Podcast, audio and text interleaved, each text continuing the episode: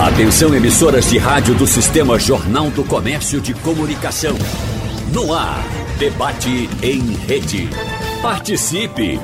Rádio Jornal na internet. www.radiojornal.com.br Eita, vamos começar.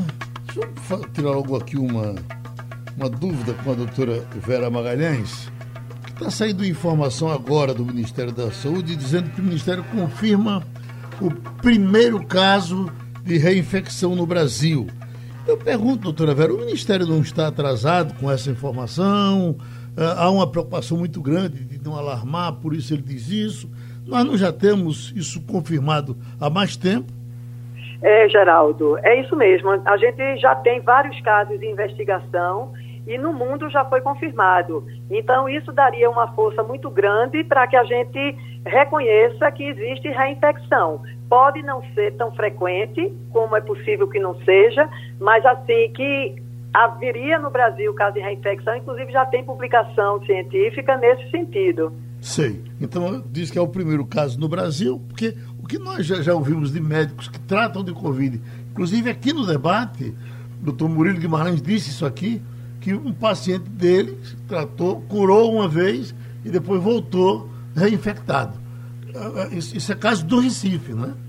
Sim, é, é, porque tecnicamente teria que fazer um sequenciamento, teria que fazer os testes, uma PCR positiva, depois negativa, depois positiva novamente, e fazer o sequenciamento dos dois vírus para saber se se trataria de uma mesma infecção reativada ou se se trataria realmente de uma reinfecção. Então, eu acho que eles estão adotando o critério estritamente técnico, mas é como você disse, a, a percepção da maioria dos médicos e da, hoje dos pesquisadores é que a reinfecção já é mais do que constatada.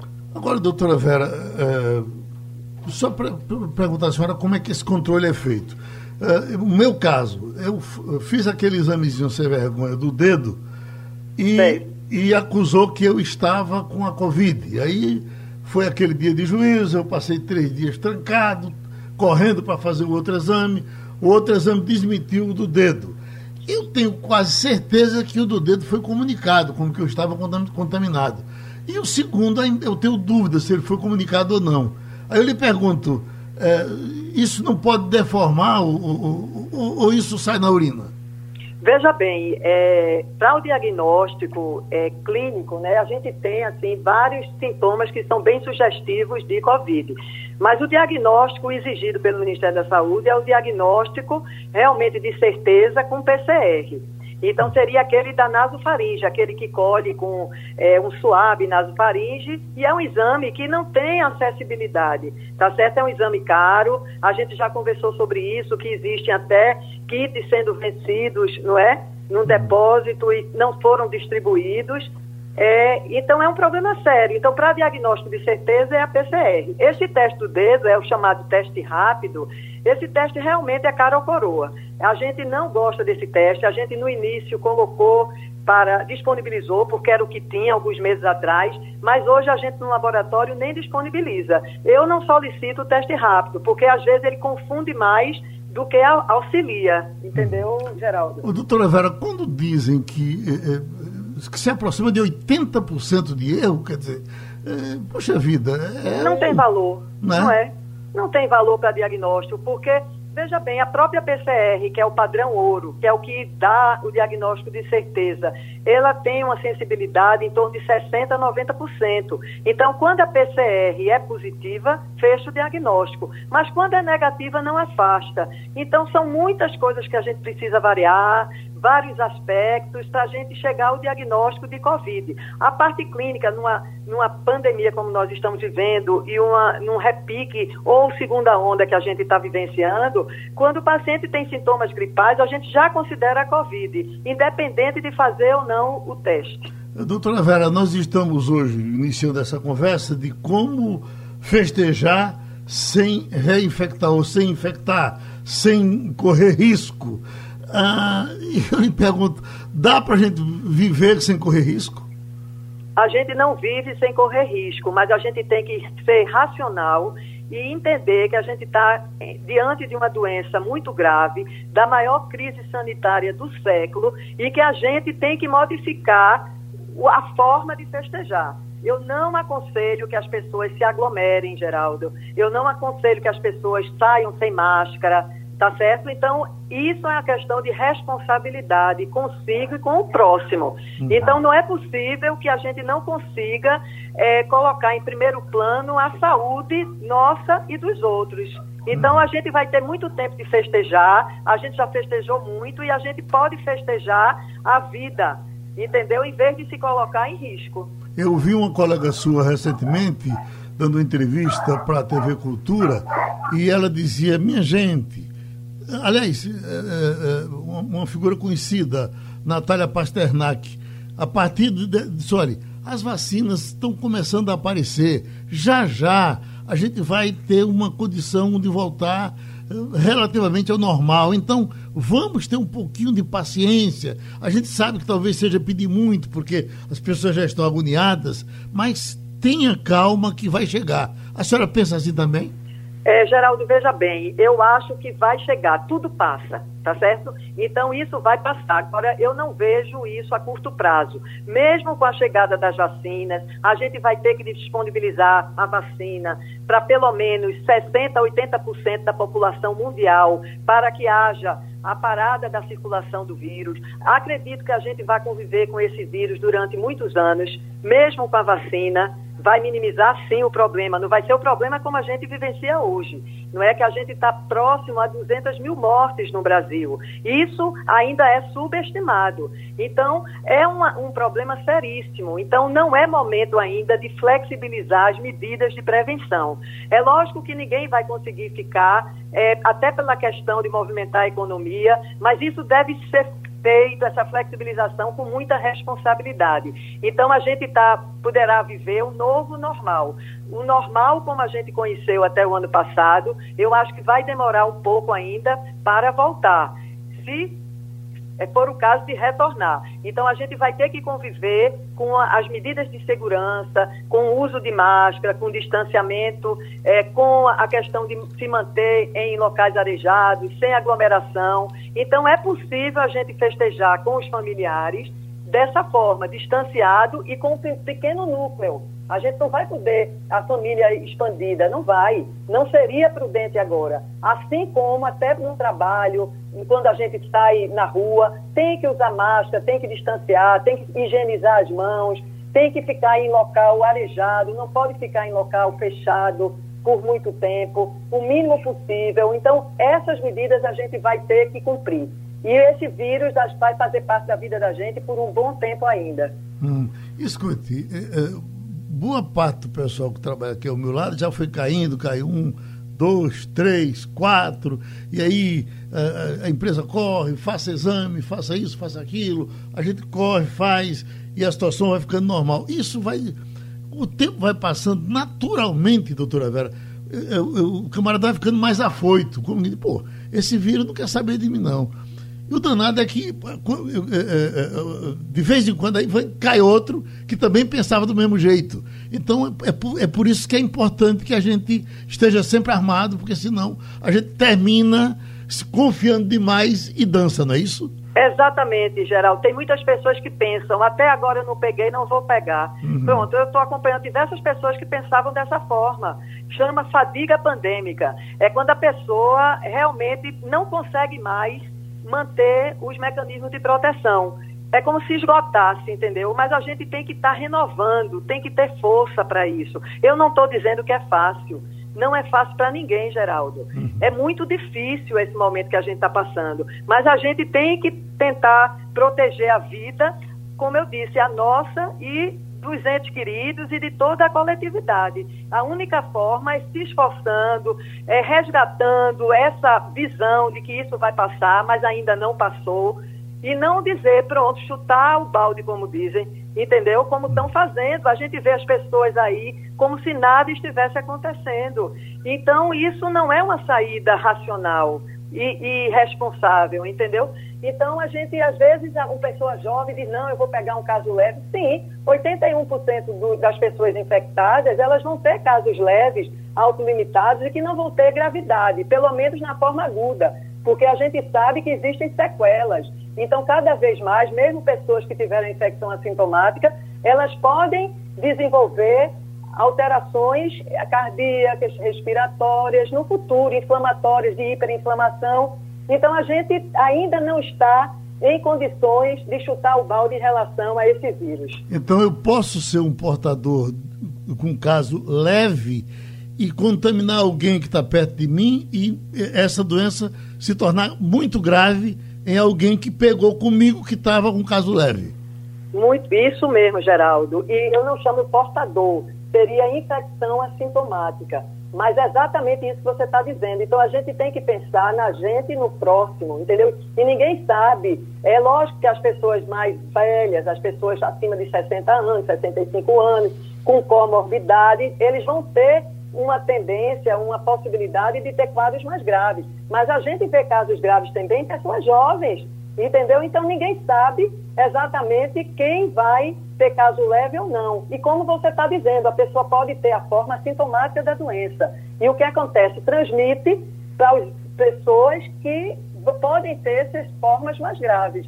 Muito bem lembrada essa sua colocação, muito bem lembrada. No caso de uma reinfecção, porque o que a gente observa também de amigos que já tiveram é que eles ficam mais à vontade, se aproximam, aí diz, olha, eu fica tranquilo que eu já tive. É, é, bom, mas ele já ele mesmo pode ser contaminado novamente e está se provando isso, né, doutora Vera? Exatamente. E ele pode dizer, não, eu estou tranquilo porque já tive. Isso não é o que a ciência acha hoje. O que se acredita é que após a infecção natural, existe o desenvolvimento de imunidade. Sim, para a maioria das pessoas. Mas essa imunidade é transitória. Acredita-se que possa ser de dois a cinco meses, mas não é todo mundo que vai desenvolver. Então a gente ainda não está em condições de dizer que a pessoa que já teve a infecção pode é, relaxar as medidas de prevenção. A orientação hoje ainda é, mesmo as pessoas que tiveram a doença, seja ela leve ou grave, devem manter todas as medidas de precaução, de prevenção, como o uso de máscara e todas as, aquelas que a gente já citou. Agradecer aos demais debatedores que estão esperando pacientemente, estão todos fora da rádio. Deixa eu ir para o doutor Alberto Nicodemos, que é cardiologista e a ritmologista. E, doutor Nicodemos, o senhor está preparando aquele serviço de, eh, eh, para que as pessoas viajem com menos riscos. Então, quem vai viajar? Eu tenho, por exemplo, um amigo que tem que ir para Nova York, tem, tem, tem que ir para uh, Miami, porque está com a família em Miami, mas os Estados Unidos exigem que ele passe pelo menos 15 dias no México antes de entrar uh, uh, nos Estados Unidos. Ele está indo para o México, está ficando lá no México por 15 dias para ainda tentar entrar nos Estados Unidos. Isso tudo em cima desse, desse, desse risco que ele pode ter de se contaminar na viagem. Como é que o senhor eh, orienta os viajantes? É, Geraldo, bom dia. Bom, bom dia aos ouvintes da, da Rádio Jornal. É um prazer estar aqui nesse debate, principalmente porque eu estou na companhia de doutora Vera Magalhães, que foi a minha orientadora da tese de mestrado na Federal e foi uma orientação brilhante, como ela o é, e eu estava aqui é, deliciado ouvindo uh, as palavras dela falando da, dessa pandemia. E é um prazer muito grande, doutora Vera. É, é meu, Alberto. É, Geraldo, é, nós aconselhamos o seguinte: se a viagem realmente é necessária, não tem outra alternativa que ele tome todos os cuidados. Caso contrário, espere um pouco, espere passar, espere que chegue a vacina para então viajar, como também é, disse Vera aí a respeito dos cuidados que a gente tem que ter nessa pandemia é, maligna, digamos assim. Ora, se ele vai viajar, ele precisa estar cercado de todos os cuidados, precisa uh, fazer o RT-PCR, precisa estar, digamos assim, limpinho, para que possa viajar. E, óbvio, tomar todos os cuidados no avião com máscara, com higienização, é, evitar aglomeração, se bem que no avião você não pode evitar aglomeração, você vai estar num ambiente fechado. E, no caso, se submeter lá à quarentena que vai ser imposta. Então, o, o recado seria, se puder adiar a viagem, tudo bem. Caso contrário, redobrar os cuidados para que sua viagem seja feita sem é, nenhum percalço. Eu estou lhe convidando para aquela nossa caminhada, para a sexta-feira dessa agora, a oito. Já está certo que vai ser só um carro, já está certo que são, são duas pessoas na frente e duas atrás, para o meio ficar vazio. Já está certo que todos vão de máscara. Eu lhe pergunto, se o senhor for, como é que o senhor vai? se eu for, eu irei de máscara com o meu é, reservatório de álcool gel na mão, Sim. obviamente, e também torcendo para que ninguém tenha uh, e ninguém me contamine é, com, essa, com esse vírus. E, Geraldo, é, eu agradeço muito o convite, mas eu, eu, eu declinarei no momento. Está com medo? Porque estou né? com medo. É arriscar. Essa caminhada a gente pode fazer depois, tranquilamente, quando é, essa vacina chegar e a gente esteja imunizado. Doutora Vera, durante as caminhadas, a gente pode eh, manter o distanciamento, fazer um muito susto logo no começo eh, eh, e tirar máscara? Se caminha de máscara ou sem máscara? Olha, Geraldo, não pode tirar máscara. Eu, eu sugiro que é, não haja aglomeração, tá certo? Eu não concordo Infelizmente, Geraldo, eu tenho que dizer isso do ponto de vista técnico, Sim. entendeu? Para que as pessoas fiquem protegidas. Então, aglomeração deve se evitar.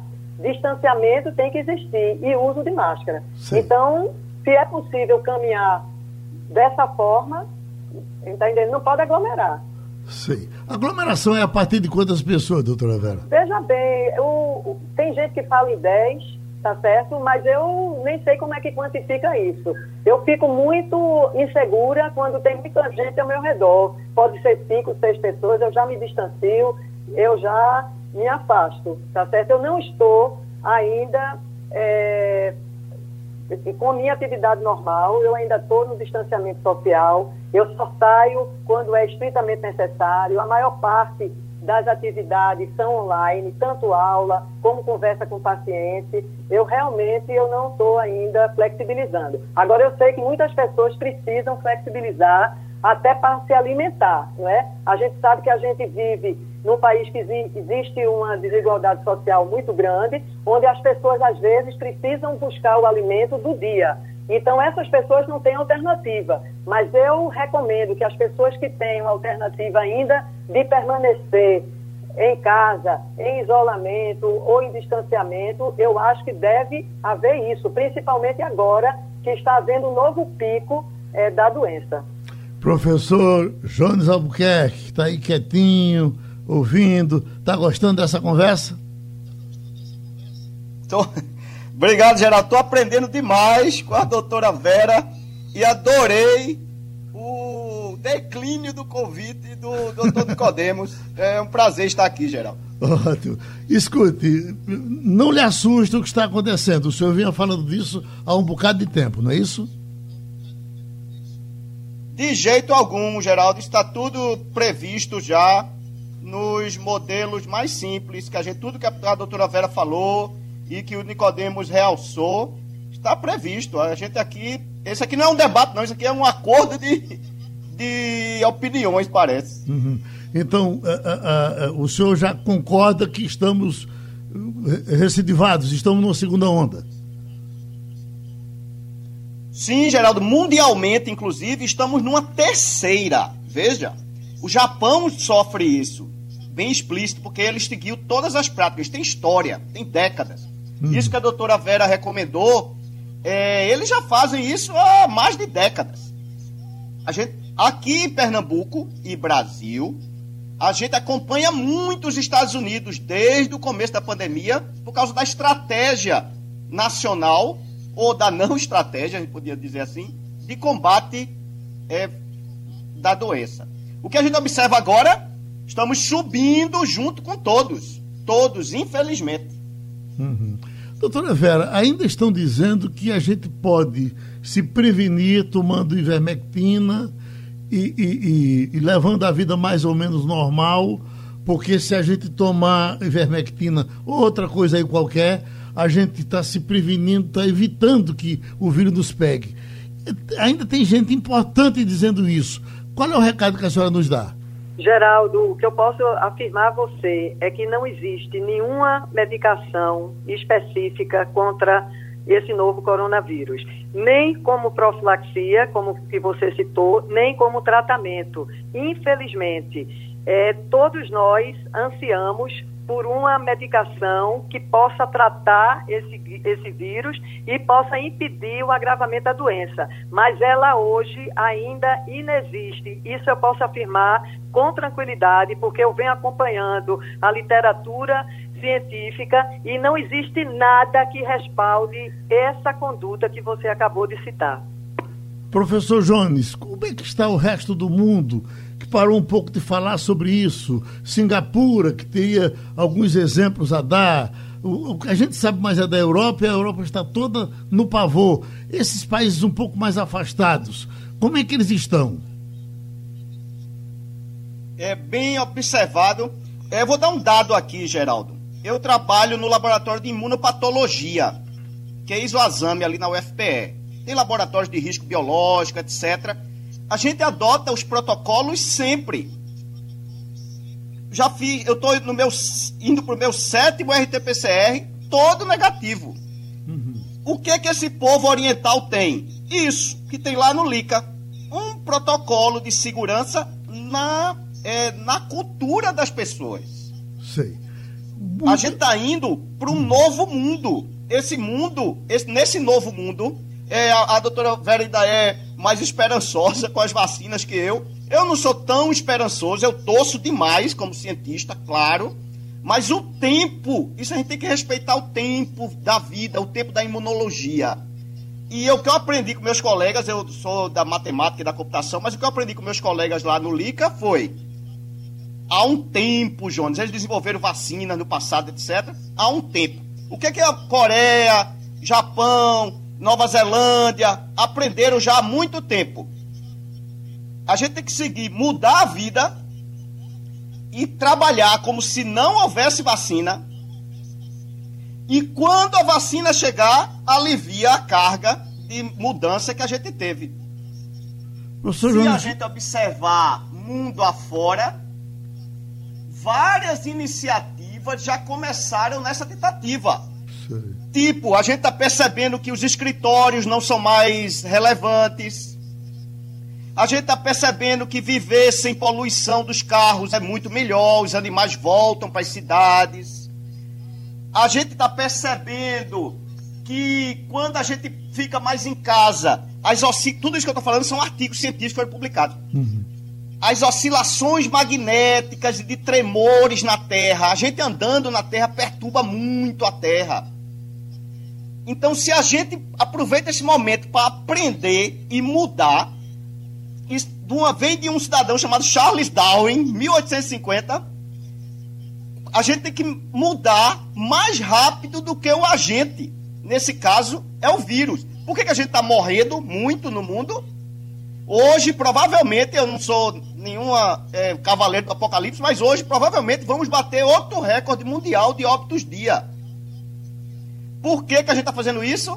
Porque a gente está mudando mais lento que o vírus. Hum. Ô professor, que informação... Viajar de avião numa época dessa, Geraldo? Não! Viajar de carro separado pelo miolo do carro com máscara, eu vou com o doutor Nicodemos, que eu sei da experiência dele. Uhum. Eu não iria, Geraldo. É mesmo, doutor. Que o meu pessoal não escute isso em casa, viu? Vamos conversando com os especialistas, as pessoas vão se orientando. Doutor Alberto Nicodemos, o senhor que tem que é, o, o, reencontrar os seus pacientes por conta do marca-passo e com todos esses cuidados que o senhor está tendo com a sua própria vida, como é que o senhor está conciliando? Como é que está sendo possível atender os seus pacientes e, e, e controlar o medo?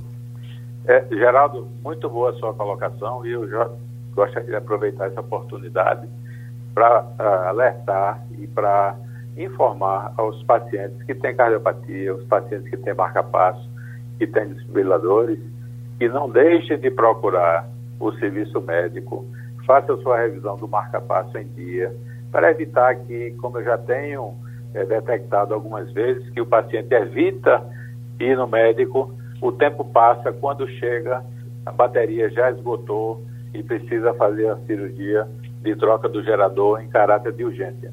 Eu estava ouvindo é, um pouco antes, hoje, Geraldo, você conversando com, é, com Cláudio Lacerda, Cláudio Lacerda. É, a respeito dos pacientes que deixam de ir e já chegam mais tarde e justamente é outro problema, é outro reverso da moeda dessa pandemia. É, os pacientes ficam com medo, com receio, ficam guardando doença, digamos assim, e muitos morrem em casa, principalmente os cardiopatas, e quando chegam, quando conseguem chegar é, na emergência, no serviço especializado, já está com infarto prolongado, já tem arritmias graves, etc. Eu estava conversando essa semana com um oncologista, que ele é de cabeça e pescoço, é, e ele falou que os pacientes que ele tinha solicitado exames pré-operatórios no começo da pandemia é, desapareceram.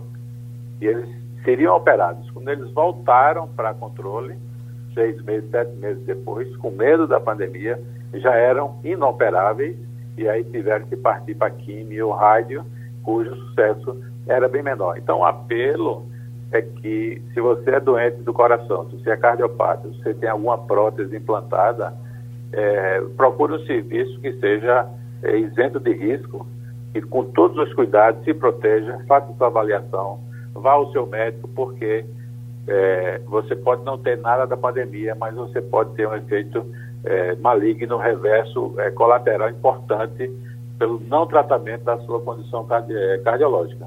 Doutora e a gente está se cuidando, só um hum. minutinho, Geraldo. E, como você perguntou, terminando, é, o meu filho também é especialista, ele então pega a maior parte dos meus pacientes, opera e cuida, justamente porque eu estou mais resguardado nessa fase da pandemia. Pronto, doutora Vera, como é que, que a gente faz, administra isso? Se nós já tínhamos um represamento grande por diversas razões, se nós eh, não se forma um, um, um um cancerologista de um dia para o outro. É, é, a, a, idade dos cancerologistas que nós conhecemos, grande parte, até dos que participam do nosso debate aqui, eles estão acima dos 70 anos. Aliás, quase todos os nossos debatedores de câncer estão reclusos, porque sabem das consequências, têm medo de ir para a rua e estão afastados, por exemplo, do Hospital do Câncer. E, e o câncer continua pegando e as pessoas continuam sofrendo, continuam precisando. Como é que a gente vai resolvendo isso?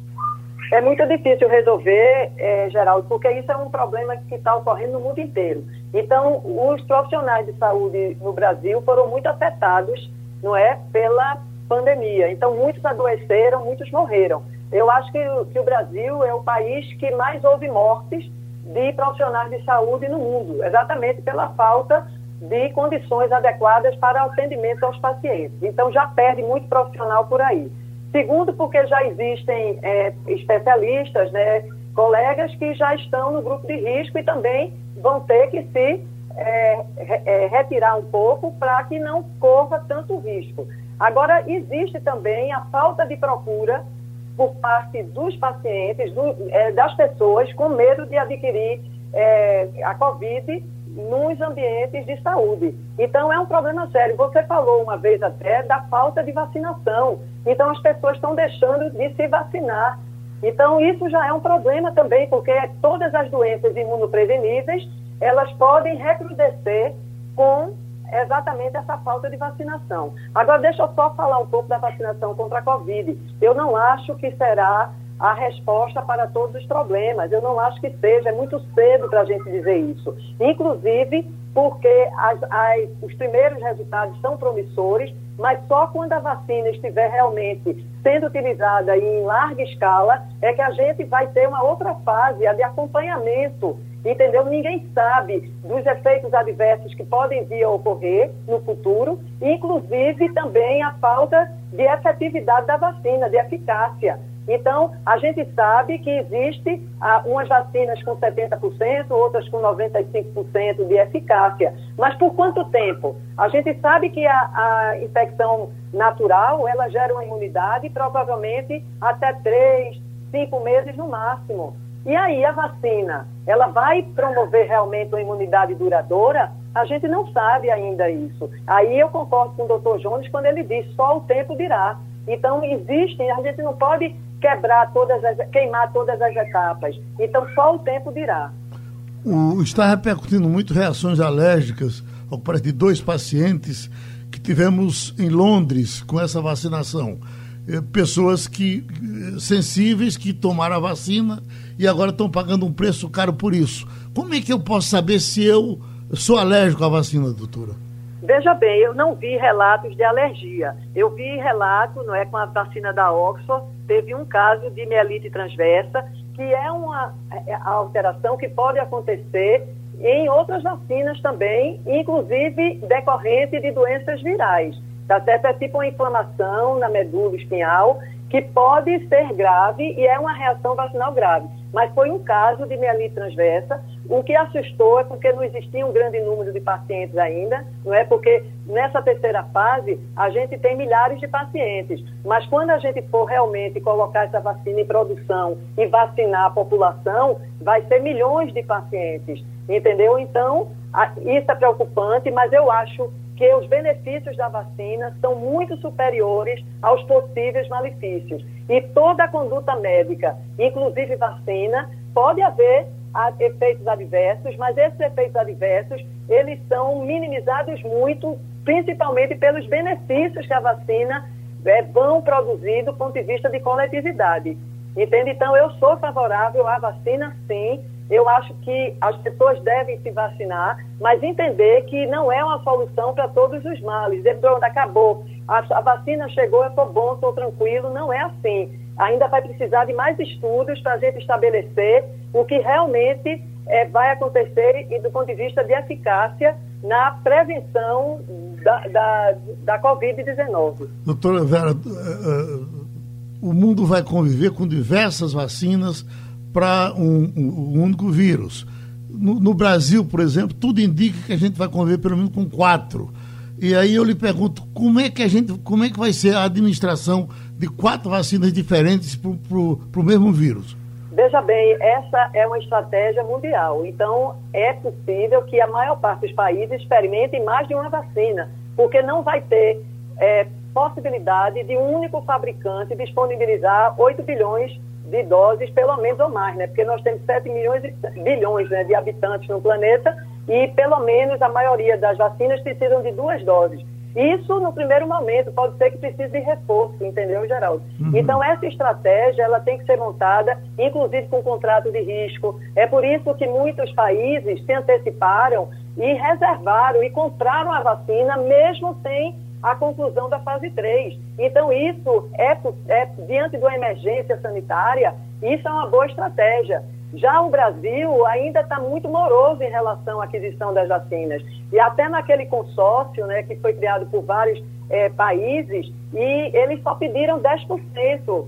Poderia pedir até 50% da vacina. Então, existe ainda aquela questão é, da é, é, autorização por parte da Anvisa, que deve ser, logicamente, cumprido todo o processo, mas existe também a possibilidade, havendo autorização em outros países sérios, por, por agências sanitárias corretas, então a gente poderia utilizar essa é, autorização por aqui, porque vai ser uma briga. Então, os países ricos, eles vão ter muita vantagem em relação à compra e a vacinação da sua população. Já os países em desenvolvimento e os países mais periféricos, eles vão ter mais dificuldade. E existem países que ficam falando contrário à vacinação. Aí fica mais complicado ainda.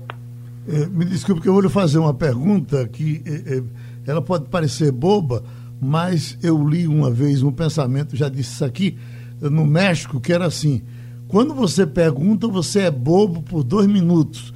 E quando você não pergunta, você pode ser bobo para o resto da vida. É, é, nós sabemos que tem vacinas que você vai ter que tomar por duas vezes. Eu posso tomar, por exemplo, uma vacina agora e tomar outro tipo de vacina, a segunda dose de outra vacina ou não? na minha cabeça tem que ser a mesma. Certo, você tem razão, Geraldo, tem que ser a mesma tá certo? Porque a gente tem que seguir a regra em relação àquele imunizante, aquele antígeno que foi utilizado, aquela plataforma de vacina que foi utilizada. Então, se você misturar, você não vai saber qual é a resposta que você vai ter. Então, a gente tem que seguir os protocolos, entendeu? Uhum. Então, essa, essa terceira fase, que é exatamente aquela que mede eficácia, segurança, ela é realizada com me, um único imunizante, tá certo? Nas duas doses. Então, deve seguir dessa forma. O professor Jones está doido para lhe fazer uma pergunta, quer ver? Professor Jones? Diga, Geraldo. Alguma curiosidade com relação à vacina para jogar em doutora Vera? É, doutora Vera ela tem uma larga experiência, ela é conhecida aqui no LICA. Todo, o povo manda um abraço para a senhora, doutora. Um abraço para todos, é... trabalhei muitos anos aí. E de ouvir é, diante dessas. Toda vacina é, tem, como a senhora falou, os benefícios e os, e os, e os contras. E, obviamente, em bulas de remédio também acontece isso, qualquer procedimento médico. Como a senhora vê o horizonte de a gente estabilizar essa busca pela imunologia para a Covid, é, diante do fato de que parece que toda pandemia, eu, sou, eu tenho uma, uma historinha aí em epidemias e pandemias, parece que todas elas que chegam ficam com a gente, não vão embora, ficam com a gente no mundo, morando com a gente, gostam da gente. E diante disso, como a senhora vê esse horizonte da pandemia de, de Covid e a estabilização da imunologia dela, como a senhora percebe isso? É, veja bem, ainda não está completamente é, compreendida como é a imunidade, como se comporta a imunidade frente à Covid. Tá certo? Os anticorpos são produzidos, tem a questão da imunidade celular, tem específica, mas até agora não existe um trabalho ou um artigo, e não vai ser um único artigo, definitivo em relação ao conhecimento sobre a imunidade contra a Covid. Da mesma forma que a infecção natural ainda não está completamente estabelecida, a questão da imunidade, imagine na vacina. Então, se sabe que forma-se anticorpos, sabe que as pessoas que estão sendo vacinadas, elas estão adoecendo muito menos em relação ao grupo placebo. Então, isso é extremamente é, promissor. Mas aí a gente não sabe quando isso for colocado realmente em ampla produção, por aquilo que eu falei, não é? Não se sabe por quanto tempo vai durar essa imunidade. Será que vai ser mais duradoura do que da infecção natural? Possivelmente sim, mas a gente não pode responder antes de avaliar os resultados. Então, eu, como eu disse também inicialmente, eu acredito que esse vírus ele vai ser mais um vírus que a gente vai ter que conviver. Pode ser que ele baixe a, a virulência, pode ser, ou a gente aumente a imunidade, sim, ou essa imunidade seja mais duradoura, tudo pode acontecer. Infelizmente, eu não tenho bola de cristal, mas eu acho que vai ser mais uma doença que a gente vai ter que conviver da mesma forma que a gente convive com todas as outras doenças infecciosas, que até então a gente não tem é, um controle eficiente. Doutor Alberto Nicodemos, os cardiologistas, que tipo de problemas eles estão recebendo nos seus consultórios de pacientes de Covid? Geraldo, é realmente muito preocupante, porque a Covid ela é, tem uma atuação sistêmica, é, você pode ter alterações neurológicas, você pode ter alterações vasculares, pulmonares e também cardiológicas. A gente tem visto a alteração que acontece em qualquer virose, que é da miocardite. E o paciente pode evoluir para insuficiência cardíaca, o paciente pode evoluir para infarto agudo do miocárdio. E recentemente a gente tem detectado alterações do sistema de condução. Nós temos dois pacientes internados no Hospital Português que é acima de 70 anos de idade, um deles um médico muito querido, que é, tinha um eletrocardiograma normal e foi detectado depois de alguns dias que é, há distúrbio de condução e com bloqueio, já de certa forma avançado, é, e a gente está na expectativa, e o outro precisou até de um marca-passo provisório, e nós estamos esperando para ver se esses efeitos da miocardite são apenas transitórios, é, regridem e a condução passem a voltar ao normal. Então, isso é o que está chamando a atenção da comunidade médica dessa miocardite afetando especificamente o sistema de condução e alguns deles, então, até caminham para o implante de marca-passo definitivo e até também de desfibrilador por conta de arritmia cardíaca. Uh, uh, doutor Jones, o seu acompanhamento, o senhor também acompanha os sintomas ou isso aí é com a parte médica? A sua conta é só o volume de pessoas contaminadas? A gente também monitora uma sintomatologia é, Geraldo, tem uma, uma plataforma chamada Brasil Sem Corona no, em diversos municípios do país e a gente monitora a sintomatologia. Sim, e Uhum. al- algumas delas, recentemente, parece até sinusite até. E quando vem dias depois, um exame positivo de Covid. Muito, muito, muito interessante, muito curioso do ponto de vista científico, mas é um temor para médicos como o doutor Nicodemos e a doutora Vera, porque isso perturba o diagnóstico deles. Ah, do- ah, doutora Vera, parece que muda muito de pessoa para pessoa. Tem uma, uma, uma amiga nossa que pegou nos Estados Unidos, jornalista, e vo- voltou para o Brasil se tratando aqui, que ela disse que eh, começava a tossir e, não, e, e- e se obrava tossindo porque a, a- tosse não parava. Eu tenho escutado pou- pouca gente dizer, falar da tosse. Essa tosse tão exagerada como ela teve. Ah, a maioria para mim tem sido esse de dizer que o cara não sente sabor, não sente odor. Ah, enfim, quais são os sintomas que estão prevalecendo hoje? Veja bem, Geraldo, é, os mais característicos é febre, dor de cabeça, tosse seca, que aí vai variar com a gravidade, a mialgia, pode haver diarreia e também a anosmia e a digeusia que você acabou de falar. É a falta de é, é, é, olfato, não é isso? A diminuição ou até alteração do olfato ou a falta e também uma mudança de sabor, de gosto, de paladar então, essas são as mais características. Mas o doutor Jones falou agora da sinusite. Eu tenho acompanhado alguns pacientes, inclusive que acham que é rinite alérgica, porque eles tinham já rinite alérgica, mas quando começa com febre, com rinite, entre aspas, quando vai ver é Covid. Então, ele chamou muito bem a atenção, assim como as alterações miocárdicas que a- acaba de descrever.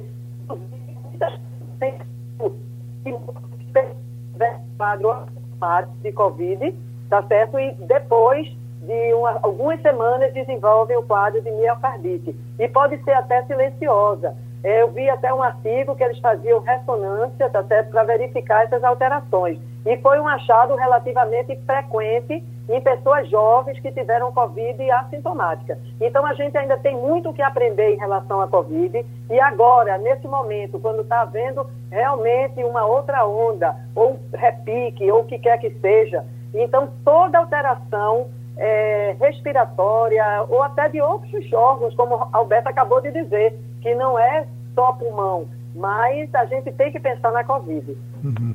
Ô, Doutor Alberto Nicodemos, o, eh, eh, o senhor que trabalha com viajantes eh, para que não se contaminem, recentemente um, um colega nosso que está em Hong Kong, que é piloto e é médico, nos apresentou aqui na primeira página um estudo que interessante, feito especialmente para a aviação, mostrando que no- no- nos aviões a contaminação é pequena. A gente sempre achava que o avião, por ser muito fechado, eh, eh, deixava as pessoas muito expostas à contaminação. Dá para acreditar que o avião contamine menos? É, Geraldo, eu, eu acredito que se isso for verdade, eu espero que, que Vera corrobore a minha, o meu pensamento, é que quando você vai viajar, você já vai com todos os seus exames atestando que você não tem a contaminação, pelo menos naquele momento. Então deve ir com um RT-PCR eh, negativado, até talvez uma sorologia e todos os exames eh, prévios eh, atestando isso aí. Então, isso torna um ambiente, digamos assim, estéreo, entre aspas. Talvez isso contribua para que as viagens aéreas, segundo esse estudo, eh, seja então mais seguro. Eu não sei se eu estou aí no caminho certo, talvez Vera possa eh, contribuir com essa, com essa informação. É muito importante o seu raciocínio. Então, as pessoas já entram selecionadas, não é verdade? Sim, exatamente. Já entram, porque eu acredito que é como você vai entrar numa loja ou no shopping, está medindo a, sua temperatura. Eu sei que é uma coisa é momentânea, mas é, é alguma informação.